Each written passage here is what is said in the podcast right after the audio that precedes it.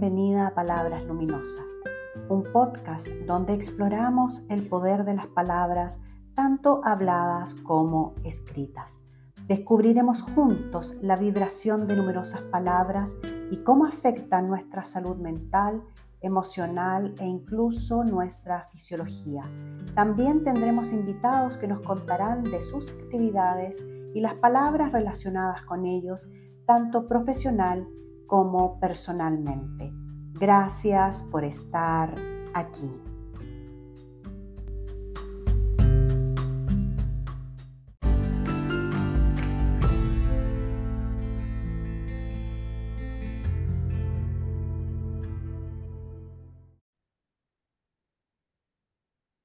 Hola, hola, hola, bienvenidas, bienvenidos a Palabras Luminosas, un podcast donde exploramos el poder de las palabras, tanto habladas como escritas, y cómo éstas afectan nuestra salud mental, emocional y también física. Hoy tenemos con nosotros a mi gran amiga Carola Correa, a quien conozco desde hace varios años ya. Em, Carola es cocinera e instructora certificada del método Ciclopea de Activación Interna de la Glándula Pineal. Ha participado y participa de diversos programas de televisión y radio. Es creadora del programa Alimentación Solar, donde fusiona la cocina y la energía. Creadora también del taller La Simbología del Ser, realiza seminarios y talleres para seres que buscan conocerse a sí mismos y sin más, Carola, te doy la bienvenida a Palabras Luminosas. Gracias por estar acá. Hola, pues Vero. Gracias a ti, encantada de acompañarte en tantas creaciones luminosas que hace ya también hace tanto tiempo, ¿cierto? Eh, así es que feliz, pues, encantada de ser tu invitada el día de hoy. Qué bueno, Carola, qué bueno. Oye, mira, eh, eh, todos nosotros te conocemos porque eres chef, cocinera, ¿cierto? Y eh, yo siempre digo experta en alimentación consciente, ¿ya? ¿Qué significa la alimentación consciente? Y por favor, háblanos también de tu programa, de tu curso Alimentación Solar, porque es algo sumamente innovativo, algo nuevo y que yo creo que todos deberíamos enterarnos un poquito más sobre eso. Pero mira, bueno, mi camino en la cocina comenzó hace uh, muchos, muchísimos años. Siempre tuve familia que tuvo restaurante. Entonces yo de chiquitita, yo siempre digo, nací entre ollas y sartenes. Por lo tanto, eh, son esas dones que uno trae, ¿sí? De la cocina, como que uno ya sabe ese oficio. Eh, y bueno, y en el transcurso de la vida coincide que cuando yo activo la glándula pineal, como que todo se, te, se empieza a mirar desde otro lugar, tu cuerpo también empieza a responder desde otro lugar, las necesidades, ¿cierto?, biológicas de uno comienzan a cambiar, bueno, pasan muchas cosas en lo, en, lo físico, también en lo biológico, y ahí yo empiezo a hacer como esta transición de darme cuenta de que en realidad lo que yo venía haciendo hace tantos años ya no me hacía sentido. No voy a hablar de que qué está bien o qué está mal, porque ahí conversémoslo un poquito más adelante en, torno a la alimentación, pero yo antes eh, trabajaba en una prestigiosa clínica en Chile con una nutricionista, con una cardióloga, e, etcétera, muchos años de mi vida.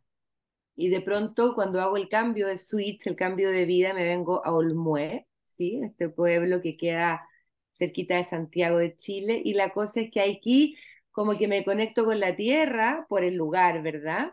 Y justo nacen mis gemelos, que son mis hijos menores, entonces comienza todo un viaje donde yo me inserto en esta nueva manera de, alimentarse desde la antroposofía, porque iba una doctora antroposófica, la, la, pediatra de los niños, entonces ella me daba ciertas cosas para alimentar a los niños, que por supuesto que era completamente distinto como yo había hecho con los otros dos hijos grandes, que ya tenían 10 o 12 años de diferencia con los chiquititos.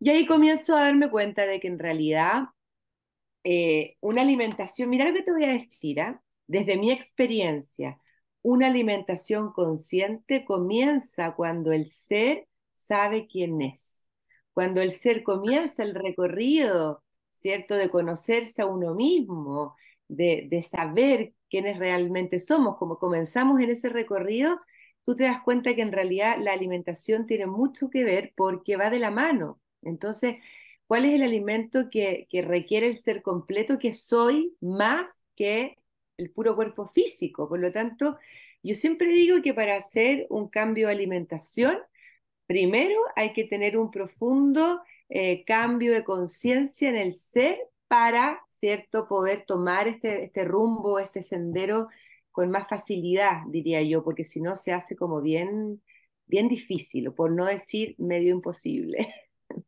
Sí, sí. Oye, ¿y la alimentación solar, eh, de dónde nació esto? Bueno, viene un poco de la mano porque sale todo esto de la alimentación consciente, donde yo me doy cuenta que en realidad antes hacía unas recetas y que hoy día ¡ah! decía, no puedo, te fijas como que eh, nosotros pensamos, para hacerte el link, nosotros pensamos que alimentarnos de una manera saludable hay que ir a un supermercado, ¿cierto? Gastar mucho dinero, comprar productos importados o tipos de, qué sé yo.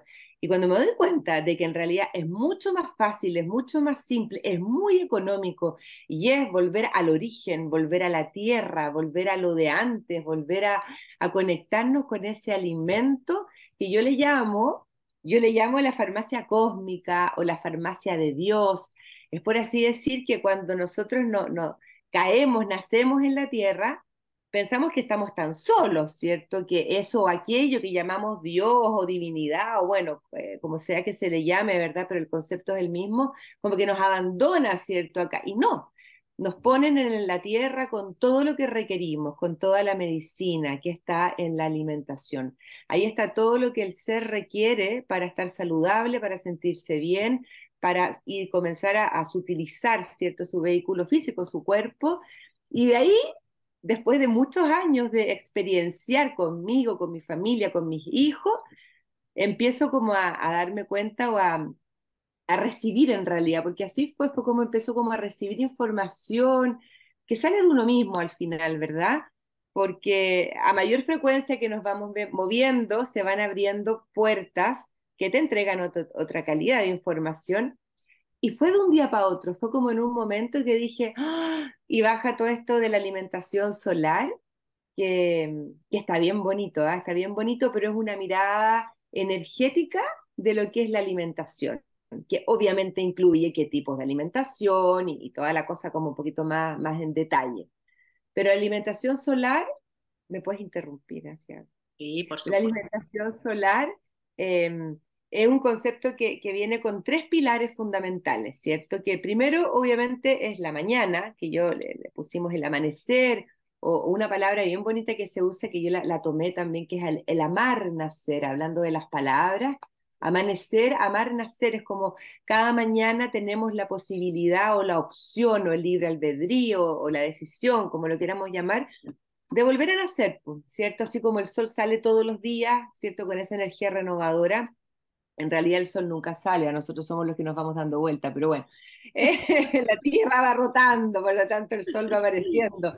Pero es como que llega la luz, ¿cierto? Entonces esa posibilidad de que llega la luz nosotros también podemos tomarla para comenzar una nueva vida. Entonces ahí se habla de la importancia en la mañana, ¿cierto? De cómo amanecemos, desde dónde nos alimentamos, de qué pasa con el sol, de qué es indispensable hacer una conexión en la mañana para poder hacer antena eh, bueno, y todo el tema que es, bien, es harto, ¿ah?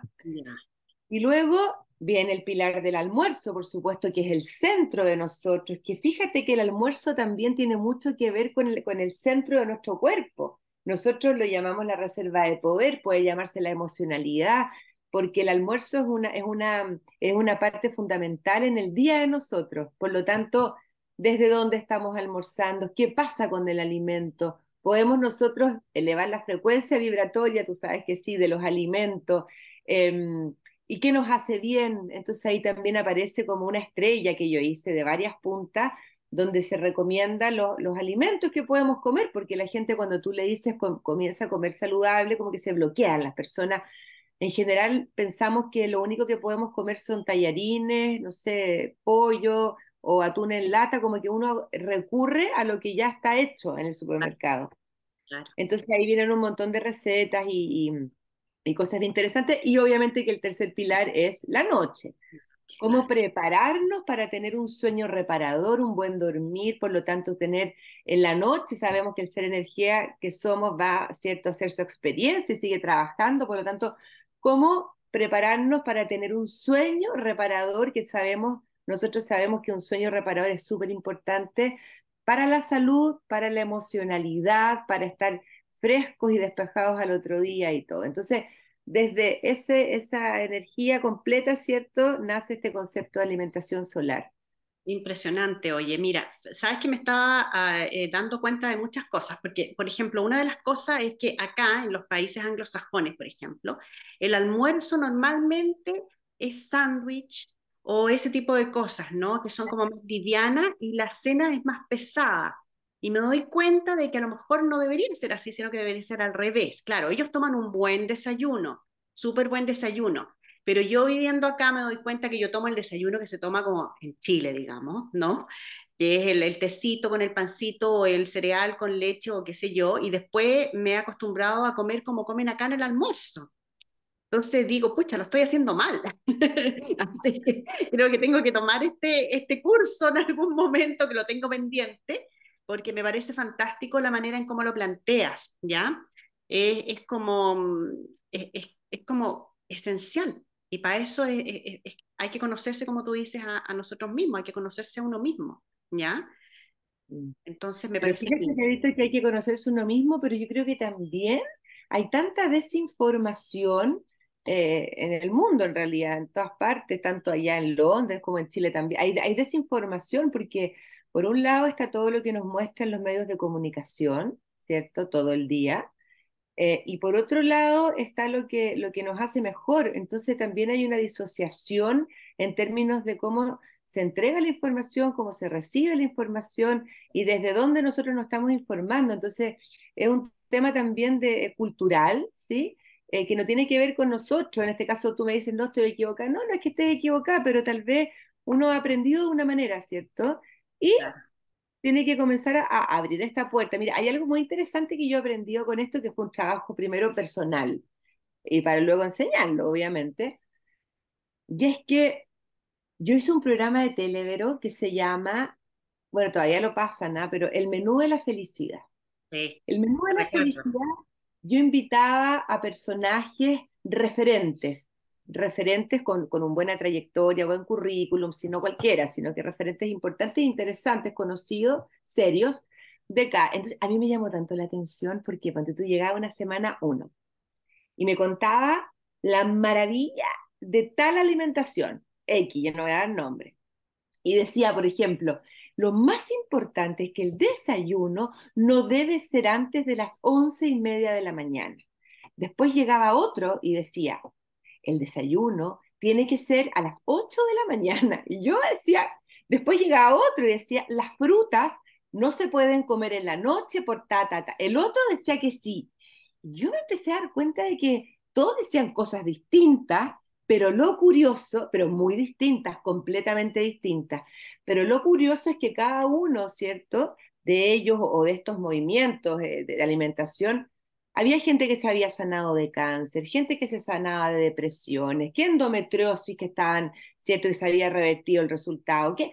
Y yo, entonces finalmente, y volvemos a lo que nosotros sabemos, lo que crees, creas, ¿verdad? Va en una cosa de nuestras creencias, a qué nos aferramos. Y todo resulta. Entonces, yo no me baso en un tipo, no digo tú estás mal, tú estás bien, que hay que ser vegetariano o hay que ser vegano o no sino que desde dónde tomamos la opción que cada uno de nosotros, que somos todos distintos, necesita, requiere o le gusta. Entonces, como incorporar en mí ese respeto, el respeto por, por la opción del otro. Y en mi casa, por ejemplo, no sé, no comemos carne, pero llega mi hijo y yo le compro una hamburguesa, se la cocino y queda la casa entera pasada hamburguesa y no le digo nada. Entonces, como saber que cada uno está en su propio mm, proceso, en su propio nivel de evolución también, de conciencia, y que sí, hay personas que requieren de carne, que requieren de cosas que otros no. A unos les hacen mal una cosa, a otros les hacen bien. Entonces, esto de imponer un tipo de alimentación físico, digamos, eh, no sé, yo no estoy de acuerdo con eso. Eh, eh, ahí está el conocerse a uno mismo, porque conocerse a uno mismo no es internamente, también es tu cuerpo. ¿Qué necesita tu cuerpo, cierto? Y, ahí yo te voy a contar algo. Por ejemplo, yo pasé muchos años tomando leche de soya y leches eh, alternativas. Y fíjate que el año pasado me hice exámenes porque me dolía el cuerpo. Y esto estaba con una pre, ¿cómo se llama esta cosa? Que se, que sale el calcio de los huesos, se me olvida el, nombre. Em, osteoporosis, preosteoporosis. Y me di cuenta que yo lo había dejado todo esto más bien por una especie de moda, ¿no? De que hay que tomar esto, hay que tomar el otro. Entonces, y volví a la leche sin lactosa y he recuperado eso y ya no tengo, ya no lo tengo, pero sigo tomando el yogur y la leche porque mi cuerpo me lo pidió, ¿ya? Entonces dije, bueno, si mi cuerpo me lo pidió y me dio una señal, yo lo voy a escuchar y elevo la frecuencia de todos los alimentos que como, como tú sabes. Así es que, bueno, ahí me llevo tranquila. Oye, en ese sentido me estás hablando de la tele un poco, tú. ¿Qué ha significado para ti ser una figura televisiva y cómo compatibilizas esto? Después vamos a hablar un poquito del método, del método ciclopea, pero ¿cómo tú compatibilizas toda esta vida tuya que está ahora más retirada, ya no el MUE, con eh, con esto que estás haciendo ahora y que ya llevas varios años, muchos años haciendo todos los seminarios y los cursos y todo lo de alimentación y todo lo que es espiritual, porque eh, tú eres un referente en eso ahora, ¿no? Mm. Eh, la pregunta es cómo qué, cómo hago el cambio. ¿Compatibilizas esto de, ser una figura televisiva con todo tu ah, interno, espiritual? No sé, yo nunca me he sentido una figura, no, como que fíjate que yo creo que, no sé, es curioso, fíjate, pero para mí los años que estuve en la televisión, que fueron muchos años, hoy día, hoy día yo saco mi propia lectura, no sé si es así o no. Fíjate que yo llego a pensar de que a mí me ponen, ¿cierto?, en la televisión, eh, por muchos años, en, en, la cocina, que es un lugar como muy eh, calientito, muy para todos, muy eh, muy del día a día, muy cotidiano, ¿cierto? Donde, donde muy cercano además a las personas, porque es muy cercano, porque todos se identifican con la persona que está cocinando en la casa. Entonces yo siento que me, ponen ahí o, llego a ese lugar, fue, para mí fue una preparación, fíjate, fue una preparación para hoy día entregar esto que estoy entregando, eh, porque gané la confianza en la gente, no sé, la gente te conoce, la gente eh, te quiere, la gente te cree, te cree que eso es súper importante. Entonces, hoy día yo hablo de energía o de la cosa de glándula pineal o de alimentación solar o qué sé yo, y, las, y fíjate que nunca he sentido el rechazo de la gente o que digan, ah, esta otra, no sé, cuando las personas salen en la tele y de repente se ponen a hacer cosas espirituales, como que uno dice, eh, no sé, hay ciertos prejuicios, ¿verdad? Eh, mi caso no fue así y yo siento que estuve en la televisión, uno, porque ahí me hice cocinera, ¿cierto? Aprendí muchísimo para lo que estoy enseñando hoy día.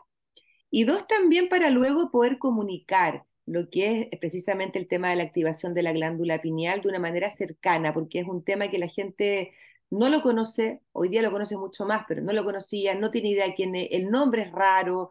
Entonces siento como que pasé por la tele para luego tener que comunicar algo y que la gente lo recepcionara de buena persona. Esa es mi lectura, ¿ya?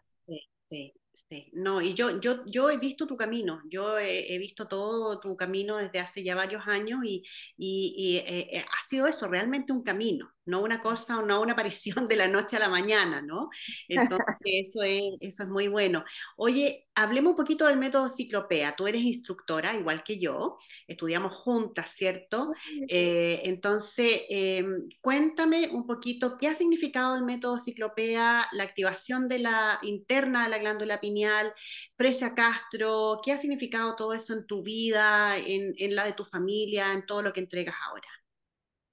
Pucha, Boberito, fue un antes y un después, obviamente, pues yo siempre me, yo me considero una eterna buscadora, era, pero ya lo encontré, de la verdad, de esa gran verdad, donde yo desde de pequeña, de chiquitita, siempre estuve como que habían cosas que no me hacían sentido, entonces siempre fui muy rebelde, en la vida acá, ¿cierto? Muy rebelde porque no, no, decía, esto no me hace sentido, ese Dios que uno se tiene que golpear el pecho, decía, pero ¿cómo va a ser así? Bueno, entonces siempre fui bien rebelde, muy escéptica, muy extremadamente escéptica, em, y como que quería encontrar algo más, siempre muy curiosa de lo invisible, ¿ah? Hasta que me encuentro un día con la entrevista de Fresia y algo me pasó, me pasó algo como en el centro cardíaco, en el corazón, que fíjate que yo siempre he obedecido a los, a los llamados del corazón, desde siempre, desde chiquititas, desde siempre. Y bueno, y yo fui a un seminario de activación de la glándula pineal, no tenía idea de lo que era, el nombre me, parecía rarísimo, pero fui, po. Y bueno, y, y, y, me encantó, y obviamente yo me acuerdo que tomé el curso en marzo, en, en, en abril del año 2011 y yo en junio ya estaba haciendo mi cambio de vida, estaba dejando todo en Santiago, me decidí venirme a vivir a como alejado de la ciudad, etcétera, y todo lo que pasó. Por lo tanto, es una, es que es un antes y un después, porque cuando uno empieza a indagarse, a conocerse, a, profundizar en uno mismo, te das cuenta que eh, lo que me pasó a mí, ¿ah? yo trabajaba mucho, mucho, mucho, trabajaba en la radio, en la televisión, tenía restaurante, corría todo el día, hacía eventos, olvídate tenía mucha energía, sí, pero mm, como que me di cuenta de repente que estaba haciendo tanto, tanto, tanto trabajo afuera, pero que había un universo adentro mío por descubrir. Y eso lo encontré, pero ¡ah! fascinante. Entonces, y ese universo interno dependía de mí, porque ya no, no, depende de, de, un puesto de trabajo o de dar una buena entrevista o de cuánto dinero tienes en la billetera o en la cuenta corriente. No, sino que es algo 100% adentro de uno. Y yo lo tomé como un desafío y, ahí me metí, y como me hizo mucho sentido, eh, aquí estoy. aquí estoy. En realidad es un antes y un después y, uno, pucha, yo no, lo, no, no, puedo dejar de recomendarlo siempre, o sea, es, como una herramienta y es más que una herramienta, es un, una, una, forma de vida, ¿no? Eh, y, yo creo que nos ha cambiado a todas, a todos los que hemos eh, pasado por este método nos ha cambiado y, cambia vidas, cambia vidas. Me alegro que hayas sido así contigo también. Oye, y el taller, uno nuevo que tienes por ahí que vi, la simbología del ser. ¡Ah! Estoy feliz con eso. ¿Sabes qué? Fue tan, no sé qué palabra usar, impresionante.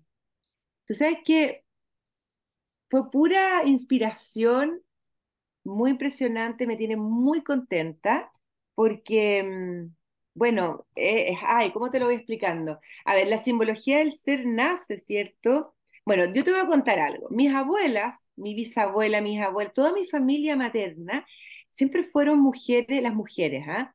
Como de, de, estudiaban los maestros, estudiaban a San Germain, eh, hablaban, tenían como unos grupos, en aquellas épocas, imagínate, mi, mi bisabuela es del año 1910, ponte tú, y mi abuela, cierto, que acaba de partir con, con 93 años, bueno, entonces siempre hacían grupos, eran poetas, entonces, y hablaban de todas estas cosas que yo no sé de dónde las sacaban en esa época, la verdad, y todas sacaban el tarot, sobre todo mi abuela materna entonces, yo siempre como que nací entre medio de la magia, hablaban de duendes, de hadas, de maestros, pero ahí no, pues era como bien, así como medio, como de que había, había que guardar esa información, claro, porque uno lo decía afuera, pues te decían que estabas loca en ese, ese momento. Entonces, yo heredo un, un, mazo de naipe de mi, abuel, de mi abuela hace como 12 años atrás. Pero como yo soy muy estructurada, cuadrada, escéptica y todo lo que ya te dije, tomo el mazo y como que lo reviso, qué sé yo, y, lo guardo, ¿ya? Antes había jugado. La cosa es que en un momento hace poco tiempo atrás, lo tomo, eh, a todo esto es un mazo muy especial porque es un tarot que se llama Tot, ya que se basa en toda la cultura egipcia, que mezcla la cábala, ¿cierto? Con los números, con la astrología, con los símbolos de, de, eh, antiguos, digamos. Es fascinante, ¿no? Tiene mucho que ver con los otros que yo también conozco mucho. Pero a mí no me hace sentido hoy día, ¿cierto? Eh, la, adivinar y esas cosas a mí no, no, no, van conmigo, digamos. Menos hoy. Y, pero empiezan empiezo a tomar esto y me empiezan como a, a hablar, es súper loco, empiezan como, entonces yo digo, bueno, me empiezo a inspirar y digo, bueno, yo no voy a estar eh, sacando cartas de un tarot, ¿cierto? Porque uno, soy instructor de la piñal, uno no puede adivinarle el futuro a la gente, el libre albedrío, el karma que uno se... Bueno, y empiezan a bajar una cantidad de, de información tan bonita, la de Vero, porque como que, mira, la simbología del ser es como, imagínate tú, un recorrido de un tren, ¿ya? Y este tren va parando en distintas estaciones. Ya. Cada estación es un maestro. Oh, qué lindo. Tú abres la puerta del vagón del tren y te recibe un maestro. Y cada uno de los maestros comienza, el maestro, ¿cierto? Comienza, bueno, los tengo justamente acá porque estoy a, comienza, ¿cierto? Con el infinito, y es muy sencillo, tú dices el símbolo del infinito, sencillo, pero el infinito comienza con nuestra, cuando estamos todavía en ese otro espacio planificando nuestra incorporación en esta vida, viendo cuál va a ser nuestra familia, cuál va a ser nuestras tareas, nuestros aprendizajes, planificando la vida. Y así va recorriendo, ¿cierto? 23, eh, eh, ¿cierto? Símbolos hasta llegar a la completud del ser, eh, pero no, no me refiero a, a, que nos completamos 100%, sino que completamos un aprendizaje para luego entrar en otro. Y es tan impresionante cuando uno empieza como a encontrarse con estos maestros que a veces el maestro de la destrucción, donde las personas lo pasan mal y ¡ah! Pero cuando te das cuenta de la profundidad que tiene y que ese maestro te está acompañando, te está cobrando, te está ayudando y te, te, te está abriendo una puerta para que tú entres allí, entonces se ha transformado en una gran ayuda, fíjate, tanto para mí como, ya hice un curso de eso para las personas también que hemos estado, eh, les estoy enseñando esto, porque en el fondo es por así decir, comunicarse como con el ser energía, que desde, el ser energía que somos, y, como ver ese momentum en el cual estamos, que siempre ha sido el mismo, pero con las guías, con, con, con, lo, con lo, que hay que hacer. Es, es muy interesante, es muy profundo, no tiene que ver con lo que conocemos, sino con algo mucho más profundo que, que es como, es, es el ser real que somos, ¿dónde están las, los dolores, ¿cierto? Los trabajos, eh, del ser, pero siempre acompañado, ¿cierto?, de distintos maestros que van acompañando, ayudando, entregando las herramientas. Me tiene fascinada, es como mi guagua nueva. Qué lindo, qué lindo. Como mi guagua nueva. Sí, precioso. Me gusta mucho también esto de recuperar el significado del, del tarot como una herramienta guía y no de adivinación, como se usa mucho ahora, ¿no? Sino que es una guía. Eso me gusta muchísimo. Y eh, me encanta esto de la guía de los maestros también, ¿ah? Eh, eh, ¿Quiénes son los maestros, no? ¿Quiénes son? Para ti, ¿quiénes son también para nosotros? Porque todos nosotros tenemos una, una, una, una como idea de lo que son, pero nosotros podemos decir que, que son eh, estos, estos que han hecho el camino, ¿cierto? Antes que nosotros y que están en otras octavas de luz y que van guiando a la humanidad, ¿cierto? Mm. Bueno, Oye, qué, bueno, me gusta mucho conversar contigo, Carola. Eh, mira, como nosotros aquí yo exploro mucho eh, las palabras, porque en eso me estoy especializando, ya llevo años hablando de esto, del tema del poder de las palabras y cómo han afectado. Escribí un libro eh, que ahora lo voy a, está pronto a ser publicado en español también el próximo año. y entonces, lo que te quiero preguntar es, ¿qué palabras han guiado tu camino? Y, cómo las relacionas con, con, toda, con toda tu vida, digamos. ¿Qué, qué palabras, han guiado mi camino? bueno, la, una palabra que a mí me ha acompañado siempre que me, es la, la libertad, ¿sí? Porque soy muy porfiada, no me gusta, nunca me han gustado las reglas, me siento como prisionera entre que de este cuerpo y de... ¡ah! Entonces cuando yo comprendo la libertad, desde una mirada como, como más amplia, ¿cierto? Y me doy cuenta de que esa libertad que buscamos es tan distinta a la libertad que debemos buscar. Ve, como que, ay, me encantó, porque en este plano, en este mundo, buscamos la libertad y vamos a hacer huelga por, por la libertad, por nuestros derechos, ¿me entiendes? ¿O no hay un concepto de libertad que me separa del otro y que en el fondo me quita libertad, en el fondo? Cuando me doy cuenta que la libertad es el respeto, es la unidad, es no querer que todo el mundo piense como yo, sino que yo me transformo en un ser libre, independiente, ¿cierto? De estar habitando este campo de encierro.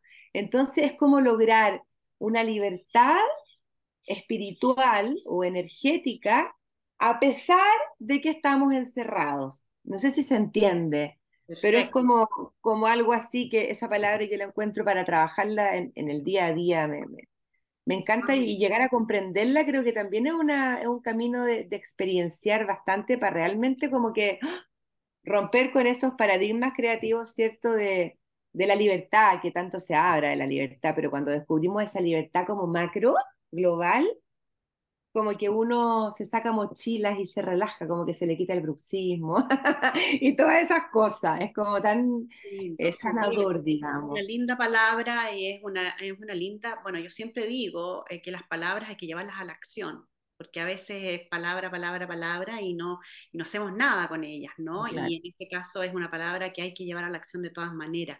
¿Y qué otra? A ver si, si tenemos otra por ahí. Pucha, a ver, bueno, obviamente que la conexión y todas las palabras que tú conoces, pero una palabra que me ha acompañado eh, este último tiempo eh, por el taller también y por cosas es la automaestría. Me mm. encanta automaestría, es como, es como yo me imagino así, em,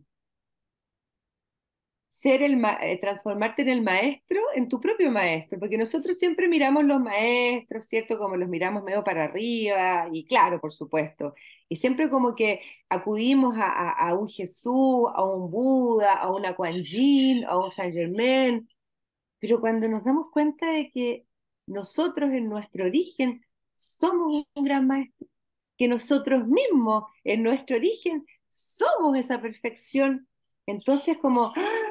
Como decir, bueno, en realidad, ¿por qué no acudo a yo mismo, yo misma, en el origen, en vez de pedir como ayuda a otros? Es mm. como, ¿me entiendes? Entonces, automaestría, descubrir es el camino también del, de la simbología del ser o, o de la expansión de conciencia o el camino a la ascensión o como lo quieran llamar, ¿cierto? Es como ir descubriendo ese maestro que somos, todos, no hay uno que no sea, como, bueno, como dice el maestro Saint Germain, dice, no hay personas más, mejores o peores, sino hay más de Dios en uno, ¿verdad? Entonces la palabra automaestría, como descubrir, ir descubriendo, ir destapando, desvelando ese maestro que somos, me parece fascinante igual, pero requiere de compromiso, de maestría, ¿cierto? Y como tú bien dijiste recién, los maestros eh, hicieron el camino y tuvieron la victoria de sí mismo, de conocerse a sí mismo y también lo pasaron mal y también le pasaban cosas. Entonces, como decir, si ellos lo hicieron, bueno, nosotros, ¿por qué no? Exactamente. Oye, que, que em, podría seguir conversando contigo muchas más horas, pero no, está pillando el tiempo. Eh, ¿Quieres dar algún mensaje, eh, alguna cosa que quieras decir antes de que cerremos o, ya cerramos? Pucha, pero no sé, bueno, no voy a decir tantas cosas, ¿cierto? Bueno, primero felicitarte a ti por todos estos espacios que tú creas, que tú haces con tu revista, ¿cierto? Eh, ahora eh, con tu libro también y con las tantas cosas que estás haciendo allá solita, no solita con tu familia, pero tan lejos, queremos, queremos más cerca. Em, nada, primero felicitarte por eso, dos agradecerte por acordarte siempre de mí, por invitarme. Eh, y nada, yo creo que mensaje, nada, eso, conocerse uno mismo, comenzar a explorarnos, a navegarnos, a, a, a comenzar a como a dejar salir esas heridas, ¿verdad? Que a veces creemos que las metemos como debajo de la alfombra, pero cuando nos damos cuenta que la alfombra nunca queda atrás, sino que siempre nos va acompañando y cada vez pesa más, es como tomar esas herramientas para poder hacernos cargo de esas cositas que nos duelen y, y saber que siempre hay un maestro para acompañarnos, que nunca estamos solos, que el camino de la maestría es tanto más simple y más fácil de lo que creemos. Eso nomás te podría decir, Vero Sánchez, querida. Muchas gracias, Carola. Me encantó conversar contigo y eh, a lo mejor te tendremos en otra oportunidad por acá más adelante. Encantada, pues, encantada, pues, sabes. Ya, muchas, muchas gracias.